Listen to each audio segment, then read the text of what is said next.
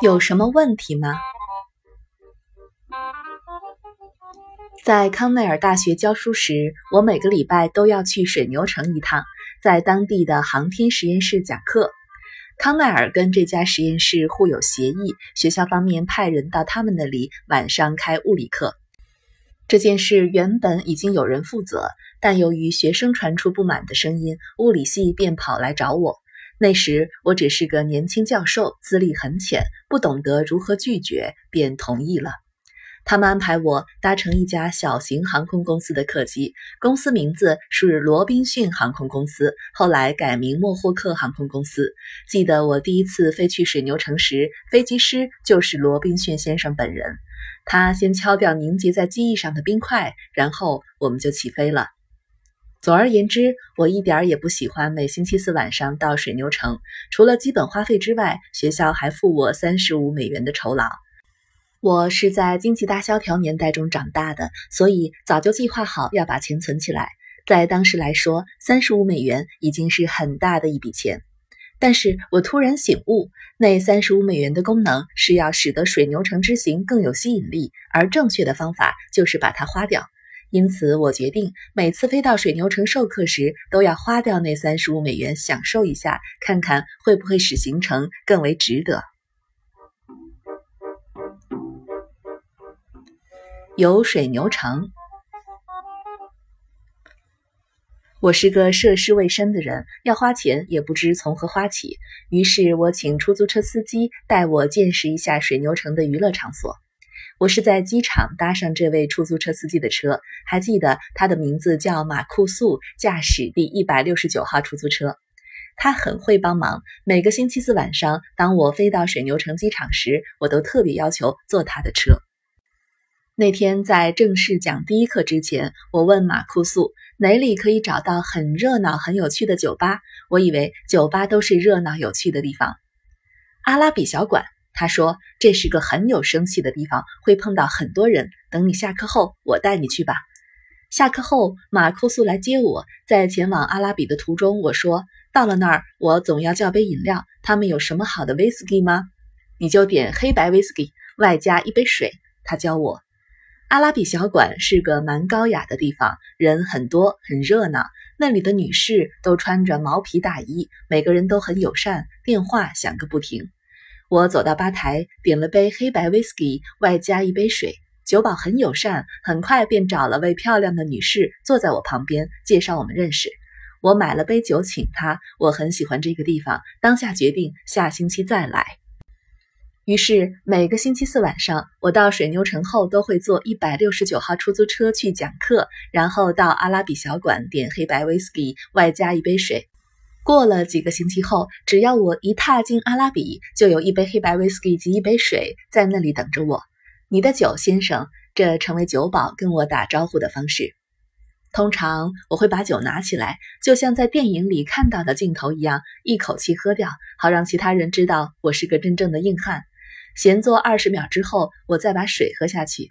习惯以后，慢慢的，我连水也不必喝了。那位酒保总是不会让我身旁的椅子空着，每次都介绍我认识一些漂亮女人。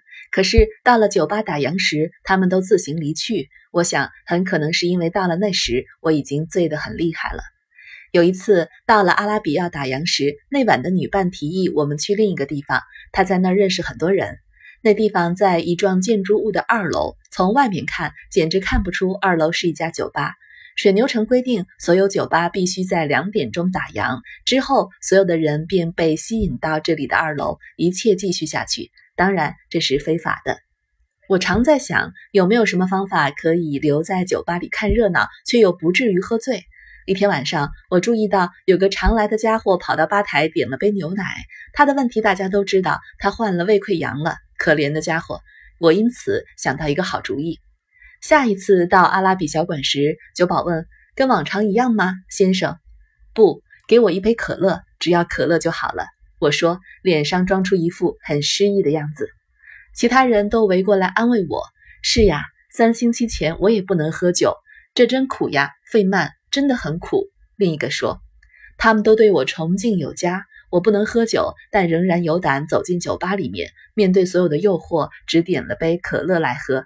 这一切当然是因为我要来看我的朋友。我那样足足装了有一个月之久，真是够卑鄙呀！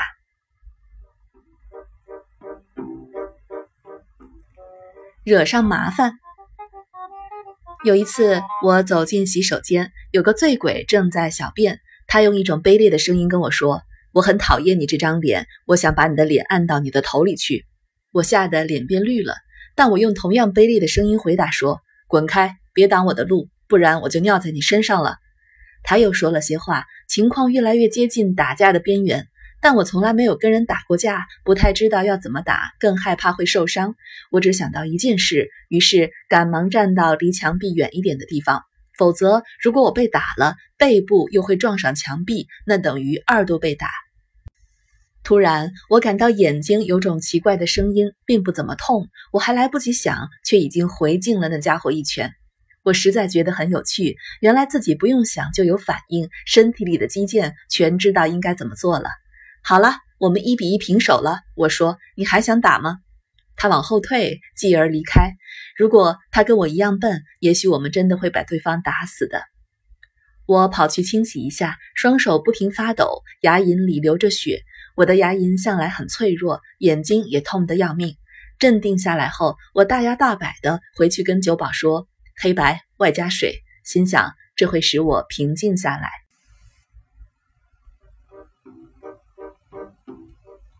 留下黑眼圈，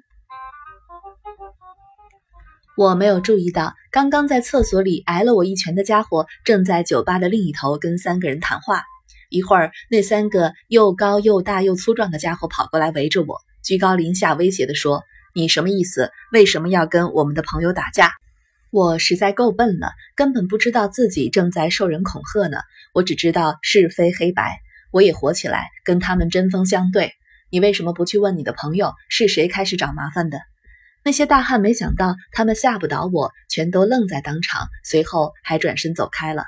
过了一会儿，其中一个家伙跑回来对我说：“你说对了，科里经常跟人家打架，然后叫我们替他出面摆平。”当然我对，我说。那家伙坐到我旁边，科里跟他的两个朋友也跑过来坐在我对面，隔了两个座位。科里叽叽咕咕地说我的眼睛很难看，我回敬他说他现在也好不到哪里去。我继续嘴硬，因为我以为酒吧里的男子汉都那样讲话。情况越来越紧张了，酒吧里的人都在担心会发生什么事。酒保喊：“这里不能打架，朋友冷静点。”科里从牙缝中挤出呲呲声，说：“没关系。”等他出去再整他。突然，酒吧里出现了个天才，这人跑过来跟我说：“嘿，丹尼，你什么时候进城来的？最近好吗？”然后他对科里说：“哎，保罗，我来介绍我的好朋友丹尼，我想你们会很合得来，干嘛不握握手？”我们握了一下手。科里说：“呃，幸会。”大天才靠过来轻声说：“赶快溜！”但他们说会走啦。他说。我一手拿起大衣，赶忙溜走。一路上，我紧靠建筑物的墙壁，以防他们追出来找我。不过半个人影也没有，我就安全回到旅馆了。刚巧这晚是我教的最后一课，往后数年我再也没回阿拉比小馆了。大约十年后，我回过那里一次，但看到的阿拉比已经面目全非。它不再优雅闪亮了，而是脏乱破落，做了一些三教九流的人。酒保早已换人。我跟他谈从前的日子。哦，是的，他说那时候来这里的都是赌赛马的和他们的女朋友。我才明白为什么当年那些人都那么友善体面，更明白了为什么电话总是响个不停。